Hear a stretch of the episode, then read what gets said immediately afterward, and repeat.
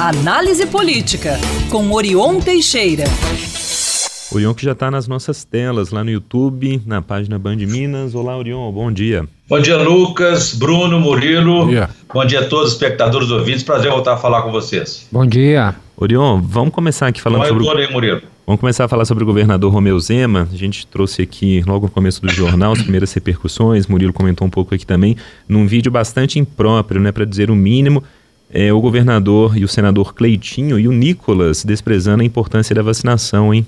Zé, que responsabilidade, né, é. Lucas? Olha, mas com a popularidade em queda, Zema recorreu aos campeões de audiência, e entre aspas, no, no, campo da direita ideológica, para gravar um vídeo e prestar aí um desserviço neste momento em que o Estado e o país estão diante de uma epidemia de dengue e outras ameaças das arboviroses, como a zika, chikungunya, e há uma semana da maior festa do país, que põe milhões de pessoas em circulação, em viagens por todo o país. Né? O governo, o governador já identificou em pesquisa que a sua aprovação andou patinando e sua popularidade aí registrando baixas. Por conta disso, nos últimos dias, ele vem radicalizando o discurso. Outro dia mesmo lançou, ao lançar um programa de proteção, de defesa das mulheres contra a violência e assédio, ele fez o quê?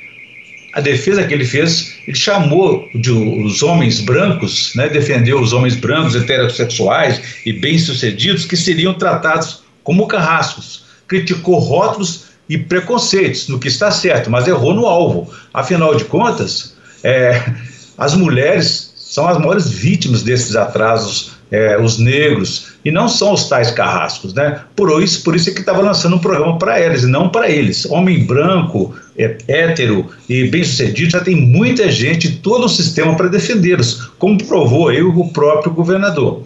Bom, então Zema parece ficar muito à vontade nessa reafirmação de uma identidade de direita, bolsonarista, agora sem que, nem porque, ele se reuniu na noite de domingo ontem para gravar um vídeo em que trata de vacinação, como se eles fossem especialistas nessa área. Colocam a imunização em um plano secundário, priorizando uma tal de liberdade que estaria acima da própria vida das crianças e de seus pais. Então estão deseducando numa hora em que o país acaba de sair de uma pandemia, como foi a da Covid, deixando lições várias de que o cuidado da saúde é fundamental, que passa por iniciativas é, é, é, e responsabilidades do poder público também e das próprias pessoas ao se protegerem de doenças e cuidar dos vulneráveis. Além de, de desnecessário, não foi assim uma atitude nem inteligente, muito menos responsável. Oriol, agora falando sobre a vinda do presidente Lula, né, a BH, que cenário, né, o Lula vai encontrar aqui em Belo Horizonte, se é que ele virá, né, Oriol? É, tem muita controvérsia aí, né, Bruno?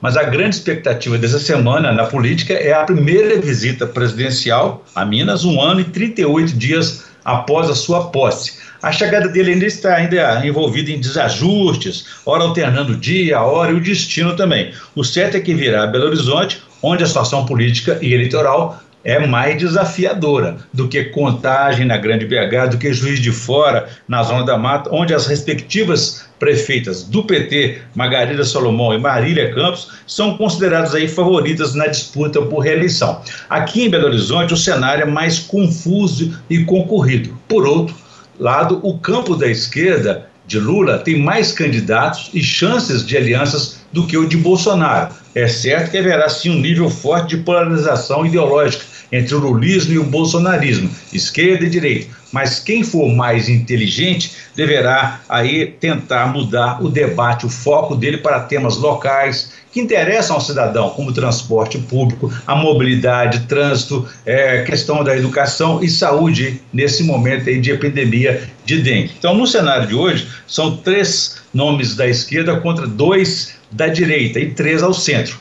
Estão na base política de Lula os concorrentes Rogério Correia, deputado federal do PT, Duda Salabert, deputada federal do PDT e Bela Gonçalves, deputada estadual do PSOL. Na outra ponta dessa polarização política aí estão no páreo os bolsonaristas Bruno Engler, que é deputado estadual do PL, e o senador Carlos Viana do Podemos. Ao centro existem pelo menos três nomes ali: o prefeito da capital, Fuad Noman, Noman, PSD, e Luísa Barreto, secretária de Estado e filiada ao Novo, e o presidente da Câmara Municipal, Gabriel Azevedo, que está sem partido. No campo das alianças, a tendência favorece mais a esquerda. Fuad Noman, por exemplo, busca crescer por meio de coligação com o centro-esquerda e articula até mesmo ter um petista como seu vice. Espera ainda ter o apoio explícito do presidente Lula. Já a direita, que terá o incentivo do, do ex-presidente eh, Jair Bolsonaro, do PL, só terá chances de aliar-se a partidos no mesmo aí, do mesmo viés ideológico. Fuad Noman, prefeito de Belo Horizonte, venceu na quinta-feira passada eh, os dois primeiros desafios para anunciar seu projeto de reeleição. Numa mesma reunião em São Paulo, garantiu o apoio do presidente nacional do seu partido, Gilberto Kassab, e, tão importante quanto, o financiamento partidário de sua campanha. Então, após esse dever de casa aí, o próximo passo, desafio de Fuad, é garantir, então, o apoio de um dos maiores cabos eleitorais aqui da capital mineira, que é o ex-prefeito Alexandre Calil. Orion, muito rapidinho para a gente falar do Ministério Público instaurando o procedimento é, administrativo naquele caso do ICMS da educação, né?